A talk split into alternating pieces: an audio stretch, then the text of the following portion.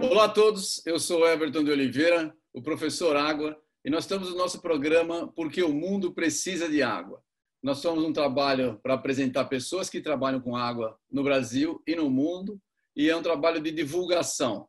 Por favor, acompanhe-nos no nosso canal do YouTube, que você vai ver linkado aqui embaixo, tá? Acompanhe nosso canal do YouTube, você vai ver pessoas interessantes. Hoje nós temos uma pessoa interessantíssima, vocês vão gostar, eu tenho certeza absoluta. O programa Porque o Mundo Precisa de Água é do Instituto Água Sustentável. O Instituto Água Sustentável é uma iniciativa, é, uma iniciativa privada, né? uma ONG, para trabalhar com educação e projetos ligados à água para as futuras gerações. Se você tem interesse, se você gostaria de participar e tem sugestões, por favor, mande-nos uma mensagem, você vai encontrar tudo isso no nosso canal, que é www.aguasustentável.org.br. Hoje nós temos o prazer de trazer para vocês o Roberto Kirchheim. Para quem não conhece, o Roberto, ele é geólogo pela Federal do Rio Grande do Sul, fez pós em Tübingen, na Alemanha, e atualmente faz seu doutorado na Unesp de Rio Claro. Ele trabalhou em projetos de emergência humanitária durante a Guerra Civil em Moçambique. Olha só, repito para vocês, trabalhou durante a Guerra Civil em Moçambique. Cara corajoso. Foi gerente do projeto Aquífero Guarani na OEA, na Organização dos Estados Americanos, em Montevideo e em Washington. E está no Serviço Geológico do Brasil desde 2010. Muito prazer em ter você aqui. É sempre muito legal conversar com você, Roberto. Então vamos lá. Sua apresentação. Para quem não sabe, quem é o Roberto Kirchheim? Conta para a gente aí, conta para as pessoas obrigado, que vão ter obrigado. o prazer de te conhecer. Obrigado, bom dia a todos. Obrigado, Everton, Bruno e Júlia. Bom, é, essa é uma pergunta difícil de responder.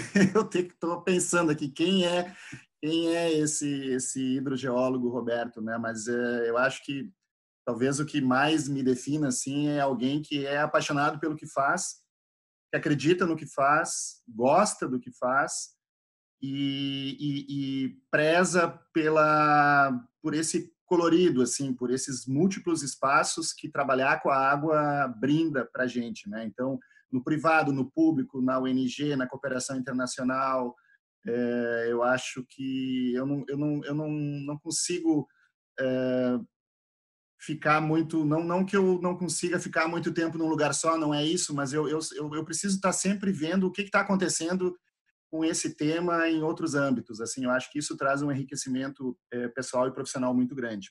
Talvez seja um bom começo Everton. É, é verdade. Bom é, eu vou eu quero voltar contar sua história desde o início porque tem uma história uma história interessante de, de hidrogeólogo mas uma história de vida meio ímpar assim. Pouca gente teve a iniciativa que você teve e eu gostaria que você contasse para a gente alguns detalhes. É, pode começar lá da história do seu pai, pastor, que é muito interessante. Acho que você herdou alguma coisa disso. Como é que apareceu a ideia da ida para a África? Porque você era, vou usar um termo que é de São Paulo, você era guri, né? Já que você é, para o seu jargão de, de gaúcho você era um, um, um moleque, né, recém-formado. Como é que você foi lá furar poços em comunidades carentes? De onde veio essa ideia, o convite e Sim. principalmente a coragem para você sair daqui de daqui do Brasil e ir para lá num, num local é, em guerra? Conta para gente como é que veio o convite, como é que é. veio a, a, sua, sei lá? Eu acho que não nada é por acaso nessa vida, né? Eu, eu, eu eu fiz geologia na URGS em Porto Alegre e me envolvi muito com geoquímica. Fui o legítimo bolsista padrão, assim, trabalhava forte, concentrado, fui gostei muito do curso, me dediquei muito, mas eu ficava sempre sentindo uma a falta de uma inserção vamos dizer social, assim, para não, não não ter outro nome. Eu acho que a gente pode não precisa ser só através de água, né? Tem, tem outros assuntos da geologia que permitem isso. Mas eu, eu, eu, eu sentia falta disso.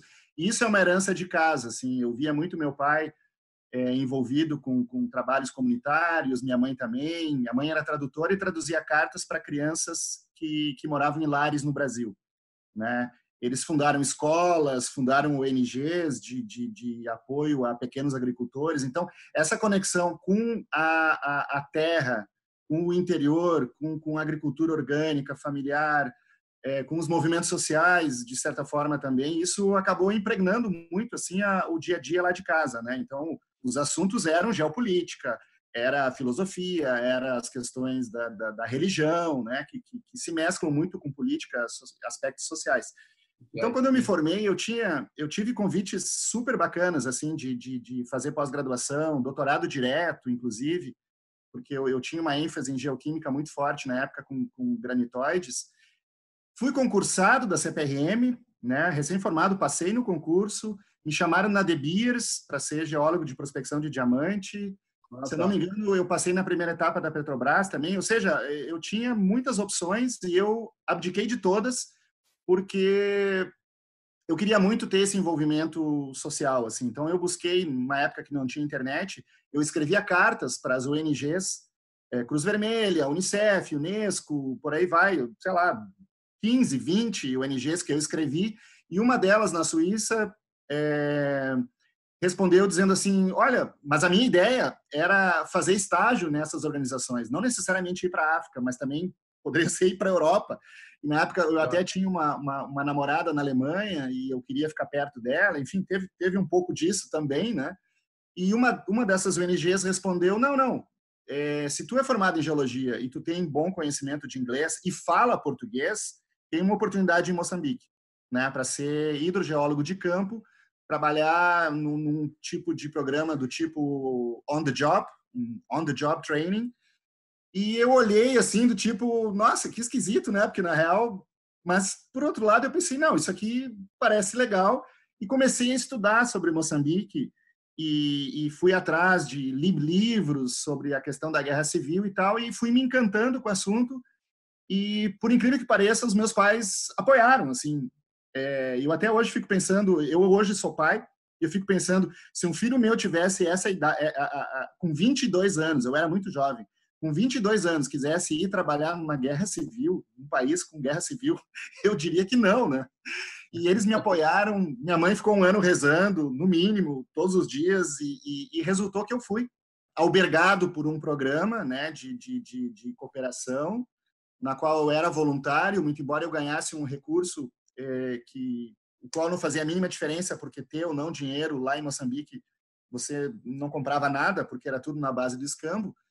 E, e, quando eu cheguei lá, a pessoa que era responsável por mim, ela foi declarada persona não grata, então ela foi expulsa de Moçambique. Então eu acabei virando, é, com 22 anos, 23, recém-completos, o, o gerente do programa operacional de águas para o país inteiro. E isso significava abrir uma caixa com equipamento de perfuração manual, entender como funcionava e formar equipes para fazer então o serviço é, nas zonas mais remotas afetadas pela guerra. Detalhe: eu nunca tinha furado um poço na minha vida. Nem eu no sentei, quintal, né? É, eu sentei, eu peguei o manual, eu peguei o manual do, do equipamento, sentei na beira da caixa e comecei a estudar a peça por peça e fui montando sozinho o tripé, as perfuratrizes e fui fui lendo e estudando o material que eu tinha e aí quando eu me senti suficientemente apto assim e conhecedor do equipamento eu disse bom agora eu vou formar uma equipe né só que eu saí dizendo para a equipe o seguinte olha eh, vocês até podem achar que eu sou o chefe mas eu não quero me colocar nessa posição porque eu estou aprendendo tanto quanto vocês né? então foi foi foi muito divertido deu certo logo de cara? O primeiro poço deu água? Olha, o primeiro poço, por sorte, ele foi um poço escavado. Né? Aí entra uma questão hidrogeológica muito bacana, né? que, eu, que eu fui trabalhar numa área de que tinha um manto de intemperismo muito espesso, numa região gnáisica, granitoide gnáisica. Então, é, como parte do kit, a gente conseguia fazer um furo de um furo prospectivo, né? e, e, fazer um teste de vazão nesse furo prospectivo. Era um equipamento holandês muito bacana.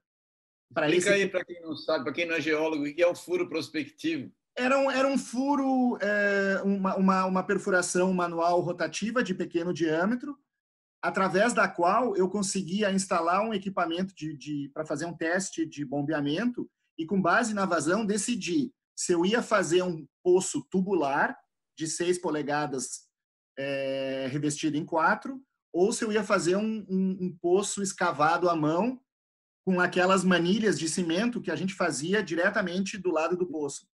Então, fazia a manilha, ia escavando por dentro da manilha, ia empilhando as manilhas e sempre um caboclo lá dentro furando e aquilo ia afundando. Muitas vezes eu tinha que ir lá no fundo, né, içado por uma corda, pai picareta enchendo um balde, né, e já com e com um, um, uma bomba sugando água, bomba com gerador a, a, óleo. Então, nesse primeiro momento, a maioria dos poços que a gente fez foram poços é, de grande diâmetro, e a gente chegou a fazer é, cacimbas, vamos chamar assim, né, de 25 metros. Era impressionante, assim, era, era e um, um trabalho intenso, né? Eu estou falando aí de quanto tempo para cavar? Quanto tempo para cavar 25 metros? Ah, umas três semanas. Três umas semanas. Três semanas, é, duro, oito então, horas por dia. É, trabalho em mutirão, né? Muita gente se revezando. Sim, mas, mas era duro de escavar, porque três semanas é bastante. É, era duro de escavar, era duro de escavar. Eu também fiz, uma vez eu já fiz poço manual para curiosidade, né? Fiz no meu, no meu mestrado. Poço escavado devia ter uns, uns 12 metros, né? E demorou uns, demorou uns três dias. O problema é que quanto mais fundo, muito mais demorado é, e perigoso é. ficando. Né? Tinha que fazer as manilhas também, né, Everton? E a manilha tinha que ser feita com toda a calma para não colocar em risco quem tivesse lá dentro, né? Mas era um manto de alteração bastante difícil, assim, de, de, de, de, de perfurar com pai de careta. Mas era, era uma solução bem bacana, assim, foi, foi uma experiência muito, muito boa. De que diâmetro? Era um metro e meio, dois metros de diâmetro. Ah, era é, grande. Variava um pouco, assim, né? E, claro, quando o teste de, esse teste de vazão acusava que tínhamos vazão suficiente, e aí tinha um, um, um limite, né? Que eu não me lembro agora qual era, a partir do qual valeria a pena, então, fazer um posto tubular. E o posto tubular era um tripé, tripé gigante, um saca-rolha gigante, e, e, com barras de metal em, em, cruz, quatro pessoas em cada, em cada haste, né, acionando a perfuratriz, e o grande barato da quatro coisa... em cada haste, dois e dois ou quatro? Não, não, quatro em cada, eram 16, 16 pessoas. Ah, então, era um trabalho em mutirão com a comunidade. Então, só para perfurar era mais ou menos umas 20 pessoas. Mais a galera que ia buscar água para fazer comida. Mais a, pessoa, a galera que ia buscar lenha para fazer comida. E todo mundo comia junto ali no chão, né? É, era um trabalho que envolvia umas 50 pessoas, mais ou menos. E todo mundo fazia o trabalho cantando, Everton. Agora imagina, sabe aquelas cantigas, aqueles cantos africanos? Imagina tu trabalhando no meio dessa situação, assim, todo mundo cantando e girando a perfuratriz e, e, o tripé. Era, era impressionante, assim. Em um ano e meio, Everton, eu nunca tive que levantar a voz com alguém para ir trabalhar. Nunca. As pessoas iam trabalhar com uma boa vontade, uma alegria e, e força, né? Era um trabalho extremamente fisicamente demandante. Então foi uma experiência Trabalhavam os homens e as mulheres todos? Os homens e as mulheres. Os homens e as mulheres. E a hora de comer também, né? Eu me lembro que na primeira semana, eu, completamente novato, me deram um, prato com feijão e eu achei que aquele prato era para mim. E ah. comecei a comer o feijão sozinho e todo mundo me olhando. Na verdade, tinha uma enorme de uma bacia de polenta, e lá se ah. come polenta duas vezes por dia. Polenta que vem de doação, né? Doação da, da Estados Unidos, da Europa, né? Lembra que era uma área de conflito, então toda a produção agrícola parou. Então a gente pegava com a mão aquela polenta, aquela pirâmide de polenta, molhava no molho de feijão e comia. E eu comia o feijão. Ou seja, comecei tudo errado, né? Tudo errado. Mas, claro, depois, com o passar do tempo, a gente vai se acostumando. E, e ah, legal, essa... legal. E a, e, a, e a língua? Porque o, embora seja português, é um português com um monte de palavras diferentes. Não, né? a, o dialeto lá muda a cada 100 quilômetros. Então, lá eu aprendi a falar o Chichewa, que é falado na Zâmbia, no Malawi e no norte de Moçambique. E, e, era muito engraçado, né? Porque eu chegava numa tribo, numa tribo, numa, numa comunidade, eu tinha, na minha equipe, sempre alguém falava Chichewa aí, português, e tinha toda um, uma forma de se aproximar da comunidade e explicar como é que ia ser o trabalho. E aí eu ficava escutando as conversas. Blá, blá, blá, blá, blá, blá, blá, blá, blá, blá, o Branquela, blá, blá, blá, blá, blá, blá, blá. Blá, blá, blá, blá, blá, blá, blá, água, e eu ia montando a história na cabeça. Mas, com o passar do tempo, eu aprendi a falar titieua, então eu já fazia isso. Eu chegava na comunidade e falava titieua. Aí, nossa, aí ganhava, né? Claro, chega branco lá falando a língua local, que legal. E essa história de branco, é, quem um dia apareceu nessa região que eu estava trabalhando foi o Sebastião Salgado.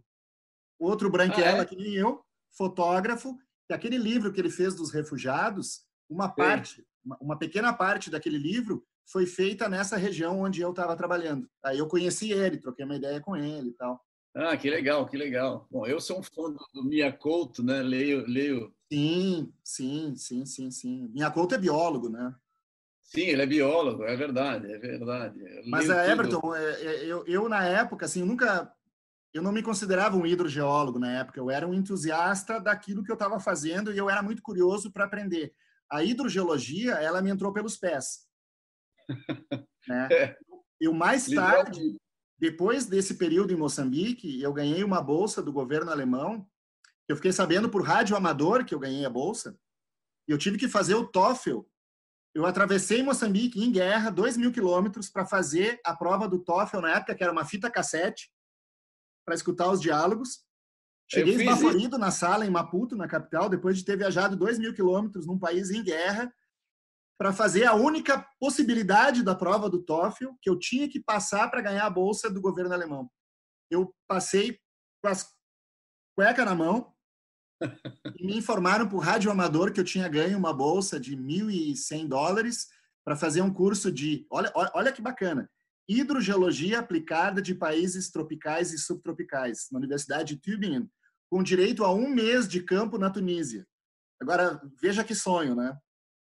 É, você, então, então você, a tua bolsa para Tübingen você pegou quando você estava lá na África já, sim. lá em Moçambique. Sim, sim. Ah. É por isso que eu disse assim, a, a, a, hidrogeologia me entrou pelos pés e nesse nesse um ano e meio em Tübingen eu tive muitas disciplinas de hidrogeologia, é, hidroquímica, enfim, todo todo o, o espectro da, hidrogeologia. Foi aí que eu comecei a retrabalhar é, racionalmente aquilo que eu tinha visto no campo e tinha me degladiado tanto, né? Então foi foi um casamento muito bacana, assim. Aquela namorada, né, a suposta namorada, obviamente, depois de um ano e meio, quando eu cheguei na Alemanha, já não existia. não, não resistiu à sua vocação. Não, não, não, não. Mas foi, foi, foi muito legal, assim. E nesse período da Alemanha, eu, eu vi, isso foi em 1994 1995 eu me envolvi com questões de, de contaminação, de remediação, de aterro sanitário, né? E, que, e, e, tu sabe muito bem disso, porque tu também és um precursor desse assunto no Brasil, e eu fiz um curso contigo em Porto Alegre na década de 90, quando eu recém tinha voltado da Alemanha. Então, eu, eu vim com essa bagagem, é, assisti o, o, o, o, teu curso em Porto Alegre, super pioneiro, e imediatamente comecei a me envolver é, como, como consultor autônomo com questões de, de, de, contaminação e remediação. Contaminação. Exato. Ah, legal. Legal. Bom, você contou sua saga. E se alguém se interessar hoje, ele teria como repetir? Tem uma é, coisa que eu digo. Voltaria a repetir sua trajetória ou algo tem, parecido? Tem, tem, Everton. Eu, eu faço muita palestra em universidade, em semanas acadêmicas, e muita gente fica pensando assim: nossa, parece que o exercício da geologia ele está muito restrito à universidade, à CPRM, à Petrobras, às empresas, quando na verdade tem um mundo lá fora, né? E o geólogo ele tem uma dimensão do espaço e do tempo muito interessante para se envolver com, com, com, vários tipos de iniciativas, de, de ONGs nacionais e também internacionais. Então essa essa demanda por água, né, em área de conflito, é, em países é, com, com, dificuldades, é, existe, é, existem essas, esses espaços, existem essas opções, existem esses caminhos, existem programas de bolsa, na, por exemplo, no Alto Comissariado das Nações Unidas para Refugiados. Em português, Sim. acho que é ACNUR. Tá? Basta a pessoa entrar lá na, nas Nações Unidas e procurar, e pode se ofertar como voluntário, como estagiário, né? É, são programas muito bem constituídos, a pessoa tem seguro de vida, se acontecer alguma coisa com ela, ela é removida e colocada no hospital. Eu peguei três malárias quando eu estava em Moçambique. E eu tinha direito a que um avião me buscasse e me levasse para um hospital, sei lá, na Suíça, que era a base da, da dessa ONG, né? Eu, eu acabei não usando disso, enfim, também não, não vem ao caso. Me deram um, coquetel de, de comprimidos, eu tomei e melhorei. Paciência. Mas, mas é importante ter esse arcabouço de proteção. Caso contrário, pode ser uma roubada, né? Pode ser, pode ser um tanto quanto perigoso. É perigoso mesmo com arcabouço, mas é. Olha, eu estou perguntando pelo seguinte: a gente fez, nós estamos trabalhando no, no, no Groundwater Project, que você está tá colaborando também, Sim. e nós entrevistamos um, um, rapaz da de Uganda, né? Olha. E ele e, e ele faz o trabalho que você fez. Ele faz poços escavados, mas lá ele está um pouquinho mais bem servido. Ele tem sonda motorizada. Né? Ah. Né? É, também convenhamos, é, de quando você foi para hoje já se passaram muitos é, anos. Não, né? com certeza, com certeza. Mas o importante é assim, esses caminhos existem, Everton. E às vezes Sim, a gente não precisa nem ir para a África para se envolver com isso. Vamos pensar num contexto nacional, né? Tem um semiárido, tem, tem regiões, até no Rio Grande do Sul, eu me envolvi com projetos do INCRA, na fronteira com o Uruguai, onde a, a cacimba ela tinha uma importância é, estratégica tremenda no abastecimento de famílias, né? ou, ou hortas de, de, pequena, pequena escala. Né? Então, é, e tem, inclusive, órgãos de extensão rural aqui no país, por exemplo, em Santa Catarina, que tem uma, uma longa tradição de captação de nascentes. Né? Então, obras simples do ponto de vista tecnológico, mas altamente eficientes quando bem é, construídas, né? E geridas, e geridas. E, a gente, geridas, com certeza. É, existem. É, esse, tá, esse é um dos planos nossos do Instituto Água Sustentável, mas a gente tem uma dificuldade. Primeiro, nós somos uma organização nova, então a gente tem problema de, de, de dinheiro, de financiamento, porque essas Sim. coisas precisam de, de dinheiro. Mas é, a sua experiência pode dizer para a gente, por exemplo, não basta furar poço, você tem que ter o um envolvimento da comunidade para que aquele poço tenha respeitabilidade. Você falou do, do, do, lado que pode ser até visto como poço, como algo sagrado, vamos dizer assim, para que as pessoas tenham respeito. Senão, o, o, só furar poço não adianta, não é isso? Não, se só furar poço adiantasse, o problema da água do, do Nordeste, do semiárido, estaria resolvido né? ou mesmo claro. no Rio Grande do Sul, eu, eu, eu, eu tenho essa experiência dos assentamentos rurais, né? onde furar o poço sem constituir um, um, um, arranjo da gestão dessa água, da gestão da obra, né, da, de quem, quem, quem paga a manutenção quando a, ombra, quando a bomba, quando a bomba quebra, é, quando a bomba estraga ou quando alguma é. peça tem que ser substituída, né? E os municípios eles estão muito mal preparados, né? É, para receber, principalmente na zona rural, né, uma, uma obra dessas. Então, tem um trabalho aí impressionante no Brasil que precisa ser feito, que diz respeito Sim. à gestão da água subterrânea no meio rural, né, que basicamente no meio rural é a demanda familiar, pelo menos, é amplamente abastecida por fontes subterrâneas. Por fontes locais, exatamente. É. Exatamente. É a solução. É a é, solução. É. E é bem interessante, assim, lá em Moçambique a gente, quando furava um, um fazia um poço, seja tubular ou, ou cacimba, a gente constituía um, um grupo gestor, né? E era muito bacana a festa do estabelecimento do grupo gestor. Sempre tinha aguardente feita por eles, que na verdade era era mais combustível do que do que bebida, né?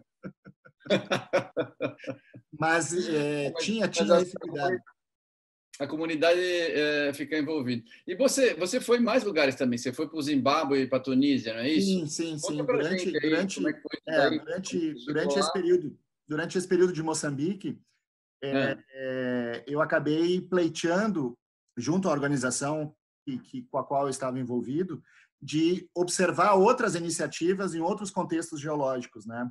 Desse tipo de trabalho. Então, eu fui para Botsuana e Zimbábue acompanhar técnicos locais é, e aprender com eles como eles faziam as suas obras. E era muito interessante porque no Zimbábue, basicamente é terreno, é embasamento cristalino, né? Eles usavam inclusive dinamite para fazer para fazer poços, poços de grande ah, é?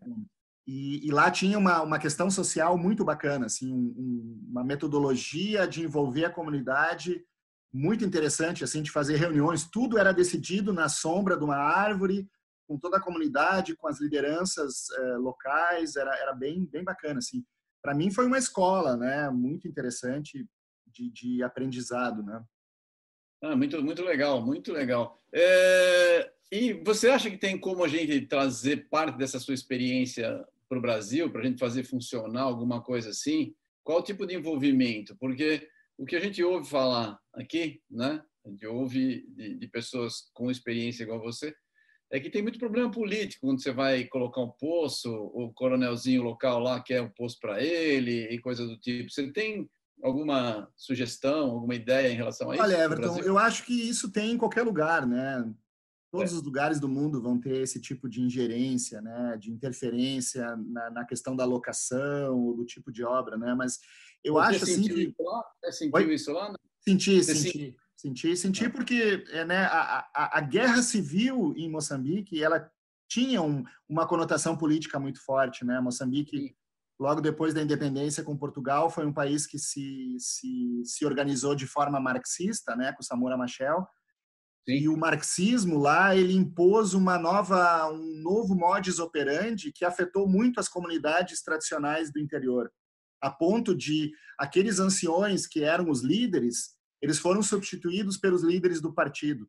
Isso gerou muito descontentamento e foi isso que acabou criando uma polarização no país muito forte e que, e óbvio, tinha uma contra-revolução vinda da Rodésia, né, antigo, antigo Zimbábue, e, e, acabou gerando então esse antagonismo, né? Então tinha uma, uma coisa política muito forte, né? E eu senti isso também na hora de decidir locação e, e etc, né? Mas a gente sempre tinha que dar um jeito de, de, de dar uma driblada nisso. Mas eu vejo assim, às vezes o simples termo de referência, Everton, chegar numa, numa comunidade, numa cooperativa de agricultores, numa comunidade quilombola, numa comunidade indígena, né, que recebeu um apoio da Funasa ou conseguiu um recurso, eles conseguiram um recurso e eles querem optar para fazer uma perfuração, ter um termo de referência tecnicamente adequado para o arcabouço geológico da região já é um baita ponto de partida. Sim. Né? E ali, a, ali já existe um espaço de atuação né? Porque os, o termo de referência ele pode chegar e dizer assim, fura 100 metros. Aí tu está na borda da bacia do Paraná e tu furar 100 metros, o poço vai dar em cima do Irati, cara. Não vai dar água, ou se der água, vai ser uma água completamente salinizada. Exatamente, não vai Então, assim, o poder interferir no termo de referência, dizer assim, olha, aqui é borda da bacia do Paraná. Se é para ter água, vai ter lá num extrato aquífero do Rio Bonito, que tem um, um set arenoso, que, que tem água potável, mas a água só vai dali. Então, assim, vamos fazer um estudo estratigráfico bonitinho, e aí, no termo de referência, tu coloca, olha, fura 200 metros e põe o filtro entre os 180 e os 190. Faz uma perfilagem geofísica, paga 10 mil a mais, 15 mil a mais, faz uma perfilagem para fazer uma completação. Aí, Sim. aquela comunidade vai ter um poço que vai durar a vida útil de uma obra e vai dar a água que eles querem. Sim. Caso contrário, vai ser um é, vai ser um furo.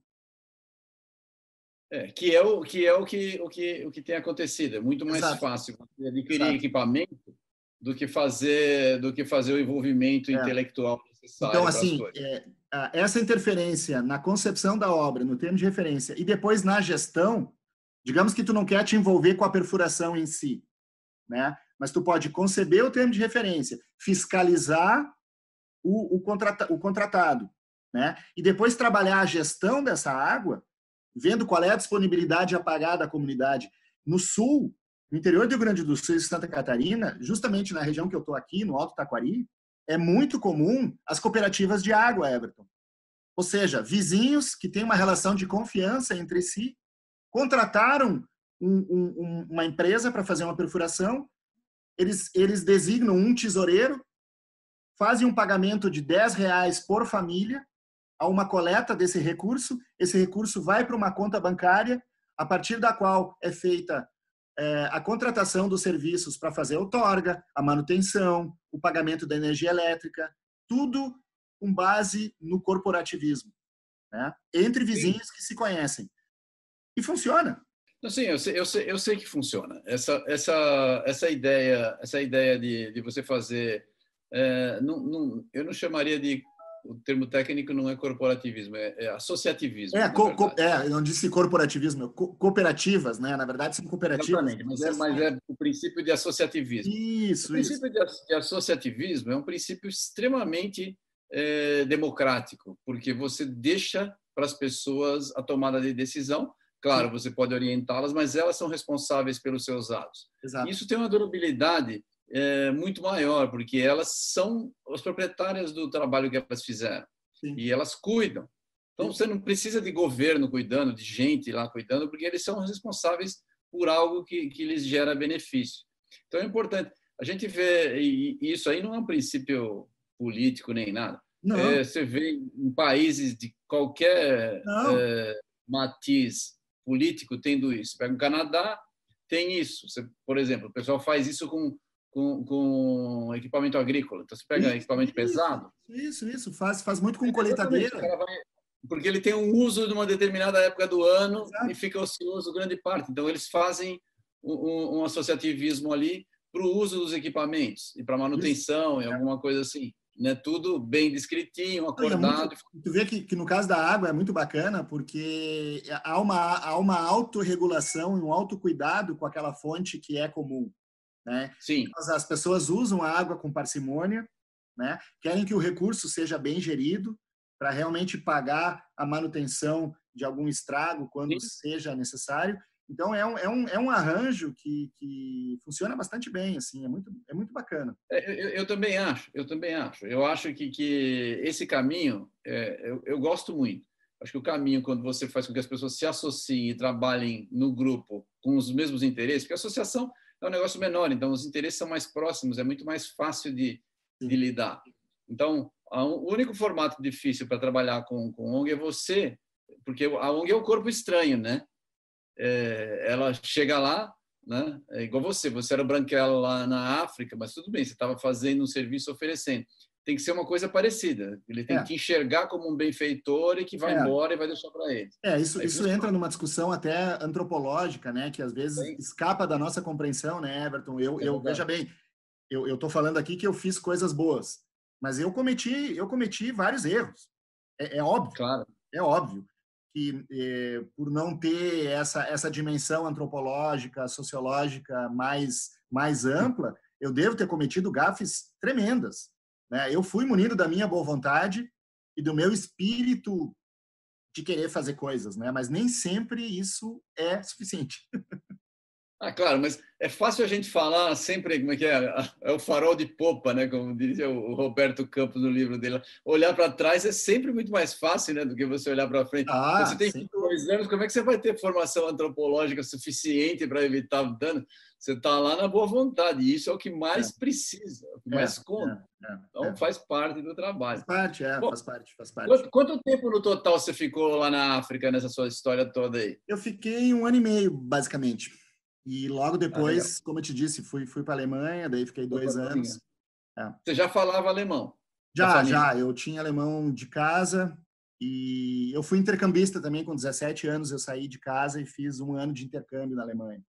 Então ah, eu já tá. tinha o alemão e o inglês bastante, bastante bons assim.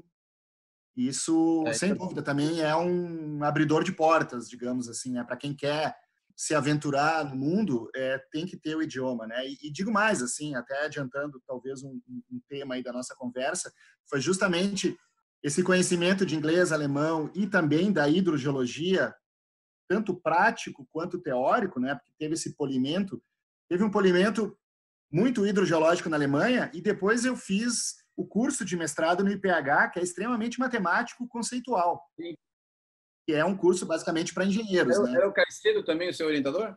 O Caicedo era meu orientador. E, e, fazia 10 anos que não entrava geólogo, não passava na prova de admissão do IPH, que é uma prova de matemática hidráulica. Então, eu estudei.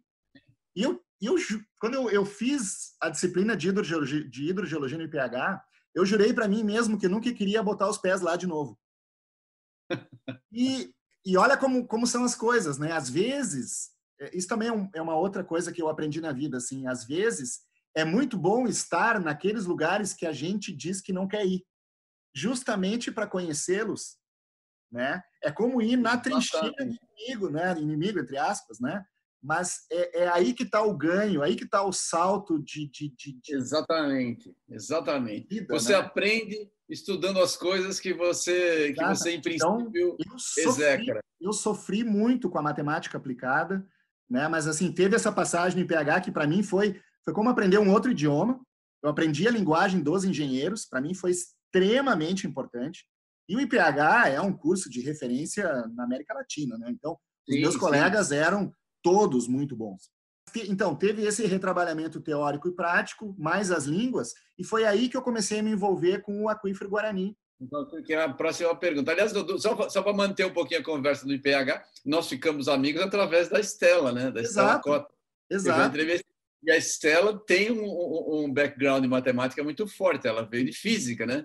Sim. Ela não é geóloga como nós. Não, ela é engenheira química. Ela é engenheira com, química. Com mestrado fez... em energia nuclear. Exatamente. Doutorado depois... em hidrogeologia. E o trabalho dela, se eu não me engano, foi transporte de contaminantes trifásicos em zona não saturada. Eu sei, eu sei. Eu sei porque eu tinha acabado de chegar e eu estava trabalhando com um assunto Sim. bem parecido com o transporte multifásico. Isso. E foi ela que me achou. E aí a gente ficou amigo desde lá de trás. Sabe por que ela, que ela te achou, Everton? Sabe por que ela te achou? Hã? Porque não tinha ninguém no país que, que pudesse dar uma luz para ela. É verdade, era uma terra de cegos, exatamente. Não tinha. E, e, e a tua presença, assim, é, para ela, é, na verdade, eu acho até que vocês deveriam chamar ela para a próxima entrevista, porque ela tem uma, essa trajetória. Nós já entrevistamos, legal. já entrevistamos, falando com ela. É, e, e, e, foi um, um, um abrir uma luzes né que, que, que foram colocadas para ela esse contato com, contigo com ela sim, ela depois ela fez até pós-doc em Waterloo também isso, ela foi para lá isso, isso. sim sim foi Não, uma era, era era gente como a Estela né além da Estela tinham outros Sim. Tão, tão, tão geniais quanto, né? Que eram, eram os meus colegas, né? Então, é, isso me, me, me, ajudou muito, me fez crescer muito como, como profissional, né? E que e, é, e depois... É a gente. Não tem, não, tem, não tem mágica, tem que estudar, né? A é, vida inteira. Essa, tem, essa conversa. Tem, tem horas bunda. Como é que foi o seu caminho até, até o Guarani? Porque você estava, você tinha uma história, você começou meio por cima aí. Conta em detalhes para a gente como é que você Sim, foi. era assim, em 1999 surgiu a é. ideia, né, é, do Banco Mundial fomentar essa iniciativa junto aos quatro países, Argentina, Brasil, Paraguai e Uruguai, para fazer um estudo é, no aquífero Guarani. Né? Então era necessário formar uma equipe no Uruguai para preparar a proposta para os países para o Fundo Mundial do Meio Ambiente, em inglês é o GEF, Global Environmental Facility. Tá? É, então, eles fizeram um chamado, um edital da OEA, e queriam um hidrogeólogo brasileiro, jovem, que falasse espanhol e inglês. E, obviamente, português, né? E, e eu vi o chamado e pensei, putz, é legal, mas... Ah, mas eu não quero. Não, eu não quero. E, na verdade, nesse meu não querer, o meu nome foi sugerido pelo professor Tucci. Na época, ele era professor da comissão de pós lá do IPH.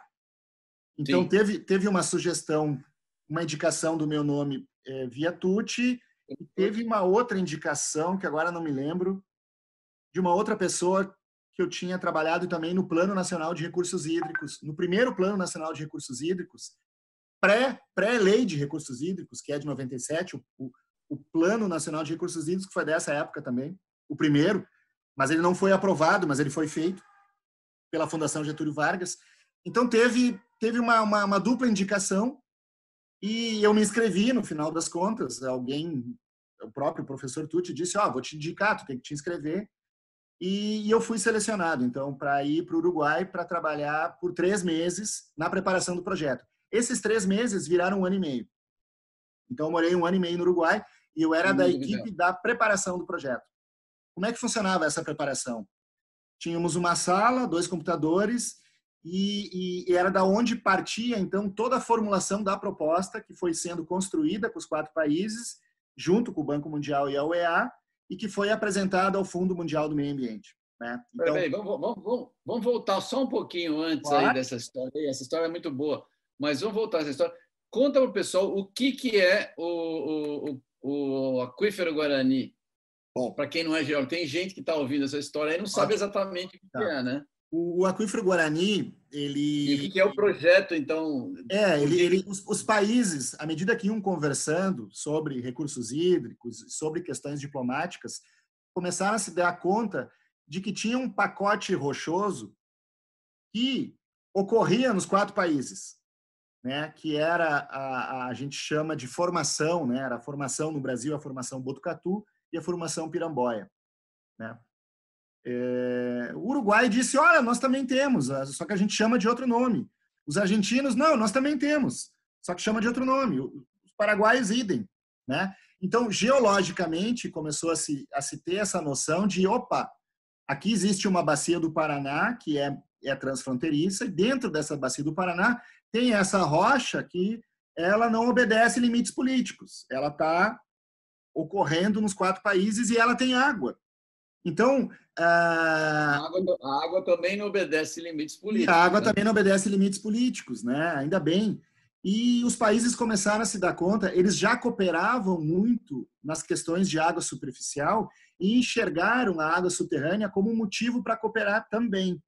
Isso aconteceu concomitantemente ao esforço de grupos acadêmicos da, do Uruguai, da Argentina, principalmente da Universidade Federal do Paraná, através do professor Hernani, também já estavam se articulando e batendo Sim. portas, pedindo dinheiro para fazer um estudo de caráter mais científico para estudar esse esse aquífero, né? Esse mega aquífero, esse aquífero transfronteiriço, chamado então mais tarde de aquífero Guarani, em homenagem às tribos indígenas que, que ainda hoje circulam e habitam essa região. Né? Então, houve uma, uma, uma vertente dupla. Né? O Banco Mundial, ao sentir a carência de nunca ter feito um projeto de água de gestão de água subterrânea de caráter transfronteiriço, enxergou uma oportunidade e fomentou, acolheu as duas ideias, a dos acadêmicos e a dos países, e disse assim: eu vou colocar um recurso semente, né, para fazer uma proposta para o Jeff, né, para um estudo maior, né, de caráter técnico-científico, é, mas também de gestão e por isso o envolvimento é, das instituições de gestão nacionais e, e supranacionais, é, estaduais, subnacionais. E então o Guarani já teve essa essa essa ideia começou a tomar corpo, né? Começou a tomar corpo e foi sendo preparada a partir dessa mini secretaria do Uruguai, da qual eu fazia parte. Resulta que era inevitável que o projeto ia ser aprovado, Everton, porque era o primeiro projeto no mundo de gestão de águas transfronteiriças, águas subterrâneas transfronteiriças. Então era óbvio que ia ser aprovado. Muito embora o projeto foi muito bem preparado, até porque tinha gente muito boa envolvida. E teve um envolvimento impressionante, assim, impressionante, assim, foi, Sim, foi um período de, de onde o assunto da água subterrânea e do Guarani ele veio à mídia com uma força tremenda, a ponto de tu ires no McDonald's e aquele papel, aquela historinha que vai embaixo da, em cima da bandeja era do aquífero Guarani, né? Então, é, teve todo um esforço de, de, levar a questão da água subterrânea para a mídia e colocar a questão da água subterrânea na agenda política dos países. Talvez essa tenha sido a grande contribuição de todo esse período de cooperação. Sim, sim, é verdade. É verdade. E o projeto, é... o projeto foi então aprovado em, em 2003, começou a sua execução e, e antes disso, ele, os fundos já tinham sido aprovados, né? E, e o Banco Mundial é, escolheu a OEA para ser a agência executora já do projeto propriamente dito, cujo orçamento era 13,4 milhões de dólares a fundo perdido e mais outros tantos de contrapartida dos países, não financeira, mas contrapartida uh, que a gente chama in kind, in kind. né? Aliás, não in kind, contrapartida de apoio, né, de de tempos de pessoas envolvidas. E, e houve uma, uma escolha no, do meu nome por ter participado de todos os processos decisórios, os micro e os macro, de ser então o gerente operativo do projeto, já como funcionário de carreira da OEA. Então foi nesse momento que de consultor da OEA eu passei a ser é, staff permanente da OEA e me mudei para Washington justamente em 2001 para ser o, o que eles chamam de task manager, né? O gerente o gerente operativo do projeto Guarani. Então eu era é. funcionário de carreira, tinha passaporte diplomático e, e, e era do corpo corpo técnico da OEA. E também e aí é o que eu digo, assim, quando na minha vida eu tinha imaginado, né, que de um hidrogeólogo de campo da Guerra Civil de Moçambique, eu ia acabar me tornando um gerente operativo num projeto internacional com passaporte diplomático morando em Washington, no meio de é, advogados. Saiu de, saiu de Moçambique para é. Washington, né? E, Curtinho. Tendo que trabalhar de gravata no meio de advogados. É, e foi uma experiência, foi outra linguagem, né, Everton?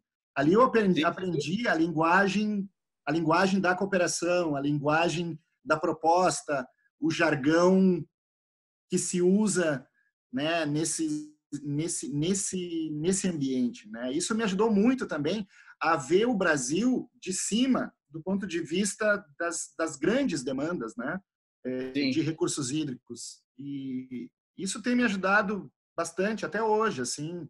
E é uma coisa que por mais que eu às vezes queira ser hidrogeólogo de campo, dizer não, não, não, eu quero ser o cara da isotopia que vai lá e coleta amostra, eu, até sou de vez em quando isso, né? Mas não dá mais. Mas é que essa bagagem é muito forte e com isso eu quero dizer assim, é, seria eu um especialista hidrogeólogo do aquífero Guarani? Eu diria assim, do ponto de vista científico, talvez não, não. tanto é claro. Mas eu, eu conheço o, o, o entorno do Aquífero Guarani, as questões políticas, institucionais, o histórico de todo esse projeto. Então, é, isso sim, eu diria que realmente eu sou um grande especialista porque eu vivi na pele isso. Né? Era o meu dia a dia. Mas é, as, os aspectos hidrogeológicos, hidroquímicos, ah, talvez agora os né? tópicos de gases nobres, sim porque é o tema do meu doutorado, eu me considero a pessoa que entende e sabe disso. Mas nessas outras questões, no Brasil tem tem colegas é impressionantes assim que tem. Vou fazer uma pergunta. A gente a gente entrevistou a Ana Lúcia Gesic do, da da Agência Nacional de Mineração sobre água mineral. E uma das conversas que a gente sempre ouve é a tal que é fake, né? Privatização do aquífero Guarani. Ah, sim, sim. Como se um negócio desse fosse, é. fosse possível, né? Fosse possível. Mas a pergunta, nós não vamos nem discutir porque isso é uma bobagem tão grande que é, é gastar verbo inutilmente. É, mas tem uma pergunta. A gente de fato tem água no aquífero Guarani para os nossos netos, para os nossos bisnetos, tem água de monte no aquífero Guarani. A pergunta que as pessoas não conseguem enxergar é o seguinte: nós então, porque sabemos que tem água de monte no aquífero Guarani e é uma benção ter um negócio desse aqui embaixo dos nossos pés na nossa região. É, a gente pode deixar o nosso burrinho na sombra, que não vai faltar mais água, ou não é assim? Não, não é assim, né, Everton? Porque essas águas é, é, é uma dinâmica e é o que a gente está se propondo a estudar, né? Não só eu, como vários colegas, é estudar a dinâmica de circulação dessas águas. Ela é muito heterogênea, não Sim. é tão simples como se supunha, né? Então tem numa zona proximal às áreas de recarga, para quem não sabe, né, as áreas de recarga são são aquelas regiões onde é, essas rochas que a gente chama de aquífero, elas estão na superfície aflorando. Então, quando elas recebem a precipitação, a água de chuva, há um processo de infiltração e transformação dessa infiltração numa recarga é, efetiva, né? Uh, então, em zonas proximais, próximos, aí 10, 30, 40 quilômetros das áreas de recarga, a gente tem uma circulação mais rápida do aquífero, né? que é totalmente diferente das zonas mais profundas da bacia do Paraná, onde essa mesma rocha que estava aflorando, ela está lá a quase um quilômetro de profundidade. E ela está empapada em água. Ela está completamente saturada em água, e inclusive com pressão, a ponto de quando a gente fura um poço, né, faz uma perfuração profunda, essa água sobe por, por alívio de pressão, gerando uma surgência.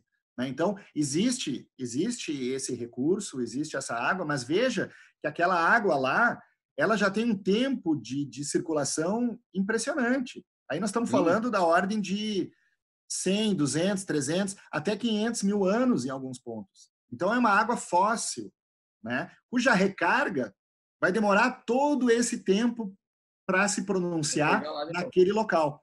Então, se a gente for usar essa água, aí vem a pergunta: bom, devemos usá-la ou não devemos usá-la? Essa é uma pergunta que quem tem que decidir é a sociedade, sabendo do ônus e do bônus. Né? Existem culturas que dizem: encontramos uma água desse tipo, queremos converter essa água em superávit econômico, em gerar PIB, em, sustentar a indústria, agricultura de irrigação, o que for, e toma essa decisão de utilizá-la, sabendo, sabendo que essa fonte se exaure, né? Sim. E que essa renovação vai demorar um tempo que não é o nosso tempo de permanência nesse planeta, e nem dos nossos netos, e nem dos nossos bisnetos. Então aí há um impacto cuja responsabilidade tem que ser muito bem pensada. Óbvio que não é que, que existe um limiar, né, de, de uso racional Sim. pode ser realizado, né?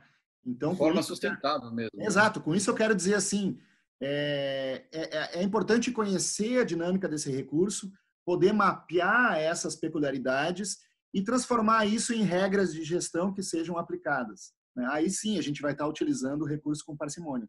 É verdade. A gente falou, eu entrevistei é, pelo Groundwater Project, não pelo, pelo Instituto Água Sustentável, o Lenin Konikov e o John Bredenhoff, que são Sim. monstros sagrados da hidrogeologia, né?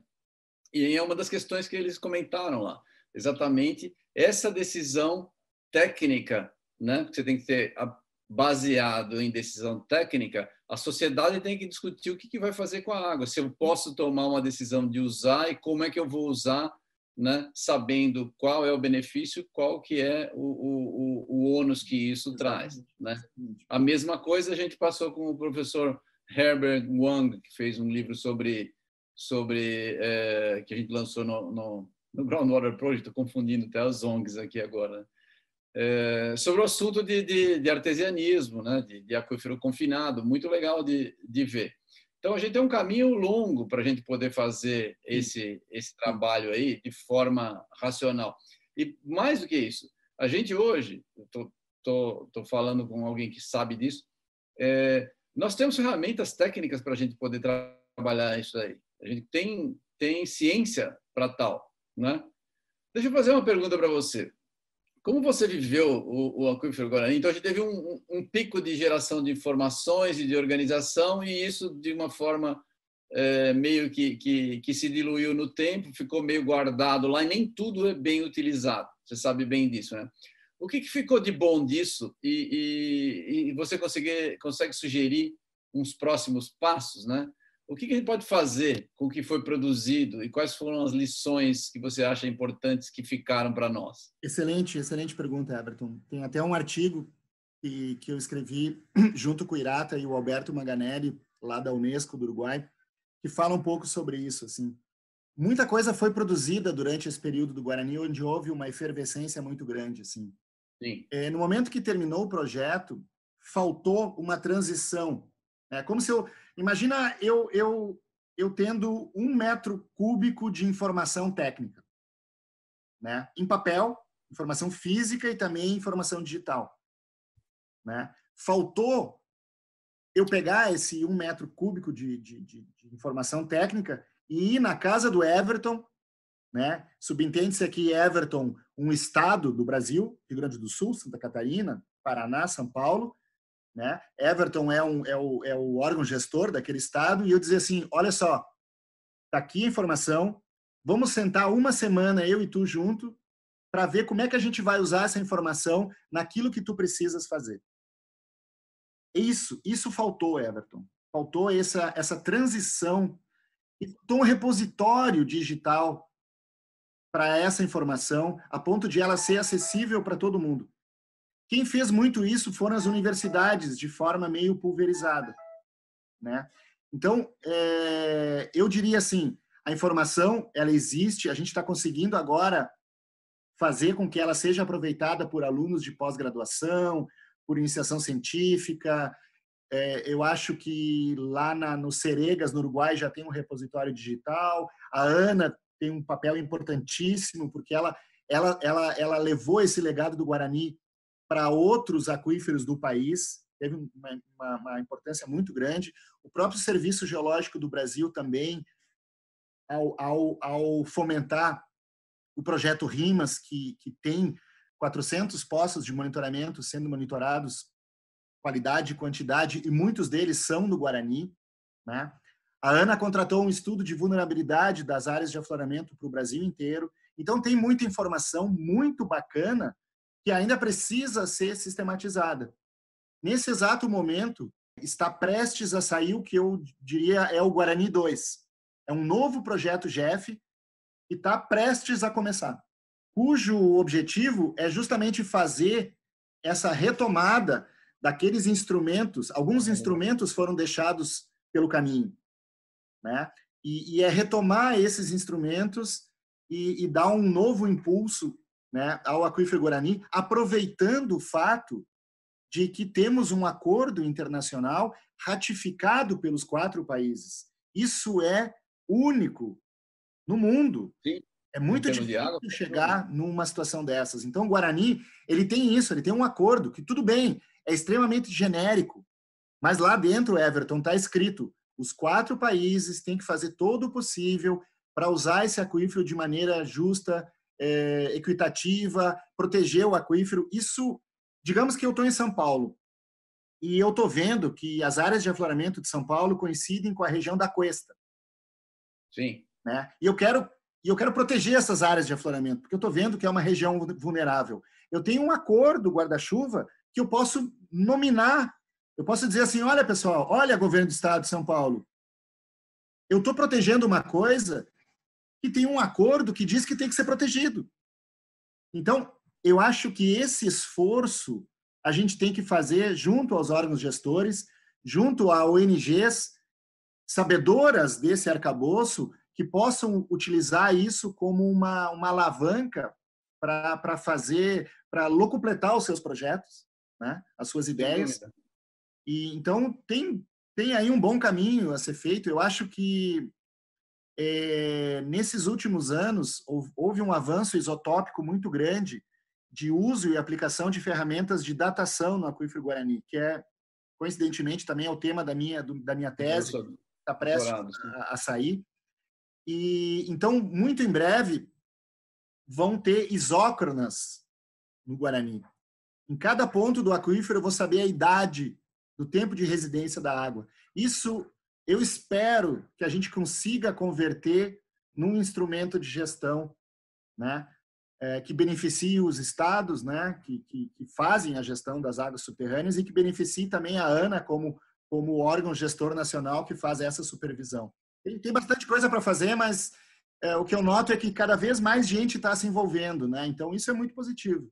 Isso é bom, isso é bom. A gente está criando, a gente está tentando criar com essa história. A gente começou com o Instituto Água Sustentável aqui no Brasil e depois, mais ou menos é, a seguir, eu entrei com o trabalho com o John Cherry, né, lá no, no Canadá, e a gente está levando isso. Eu acho que esse tema é um tema que a gente consegue talvez é, potencializar usando os dois, tanto o Instituto, a ABAS, que é a Associação de Água Subterrânea, que eu já sem dúvida, sem dúvida. trabalho há muitos anos, né, uns 30 anos, e, e com a vantagem do Groundwater Project é que a gente consegue dar visibilidade internacional para as coisas. Sem dúvida. Tem, lembrando tem lembrando que, que no, no, Groundwater Project, o Guarani vai ter um capítulo à parte, né, é, contando toda essa história, né, desde a da hidrodiplomacia até os avanços técnicos científicos mais, mais recentes.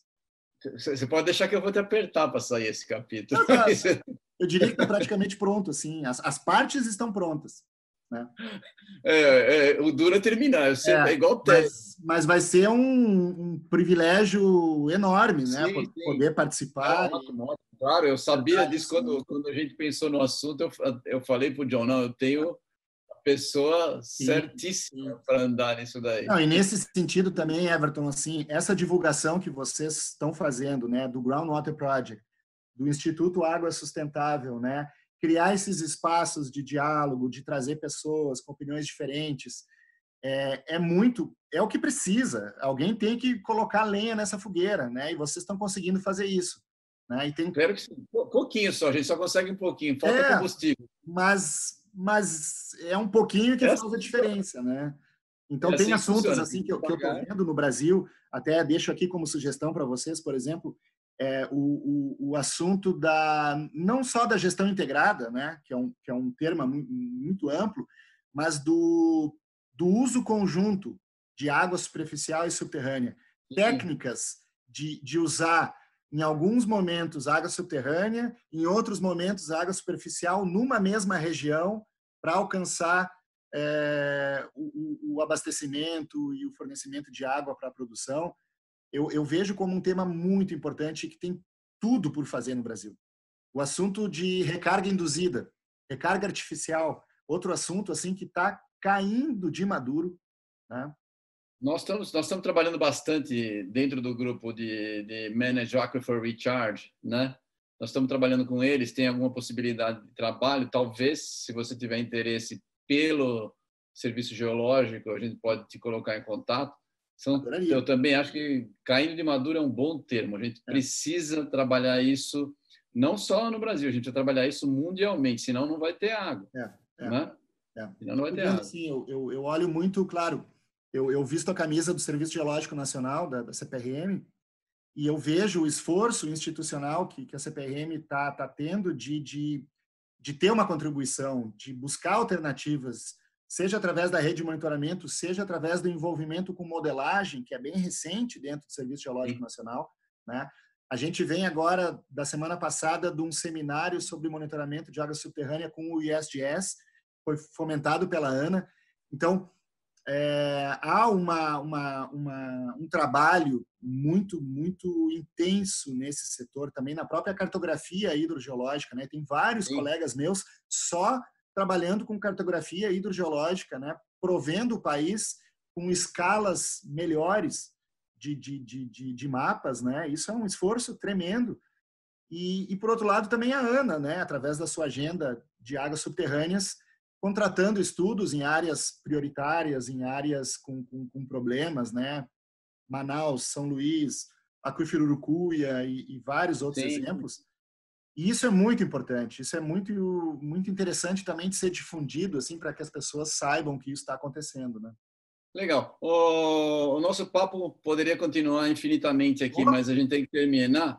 É, mas eu vou, você vai voltar com certeza, porque a gente tem mais assuntos para tratar. Eu gostaria que, por hoje, eu adorei a conversa, foi muito legal.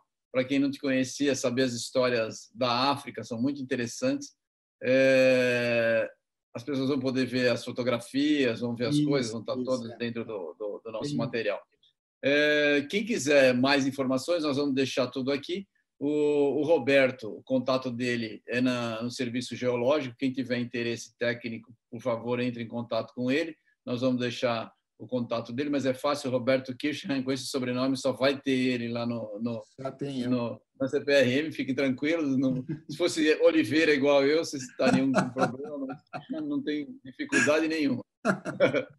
né? Então, Roberto, foi um prazer. Você, por favor, deixa suas palavras finais para nós aí. Eu agradeço imensamente. Muito legal. A gente tem vários trabalhos que estão é, andando eu espero que você termine logo o doutorado para tirar mais essa da frente, para a gente poder usar o seu talento para muitas, muitas atividades que vão vir pela frente aí. Por favor, suas palavras finais. Obrigado. Ah, eu fico extremamente grato pelo convite, né, Everton?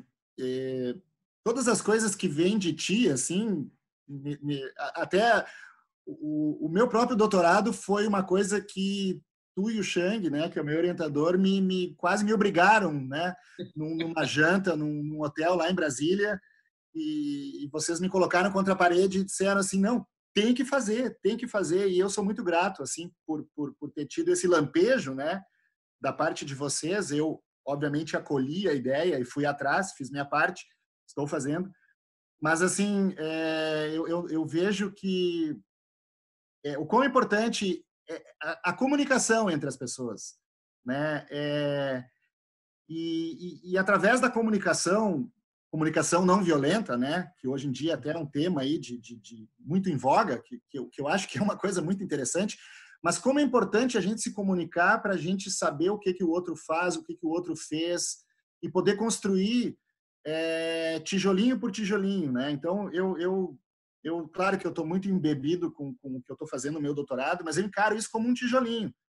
E tomara que, que isso que eu deixe seja apropriado por outras pessoas que levem isso a um patamar diferente, né? Então, eu acredito muito nesse trabalho como é que foi a palavra que tu usaste antes? Associativo, né?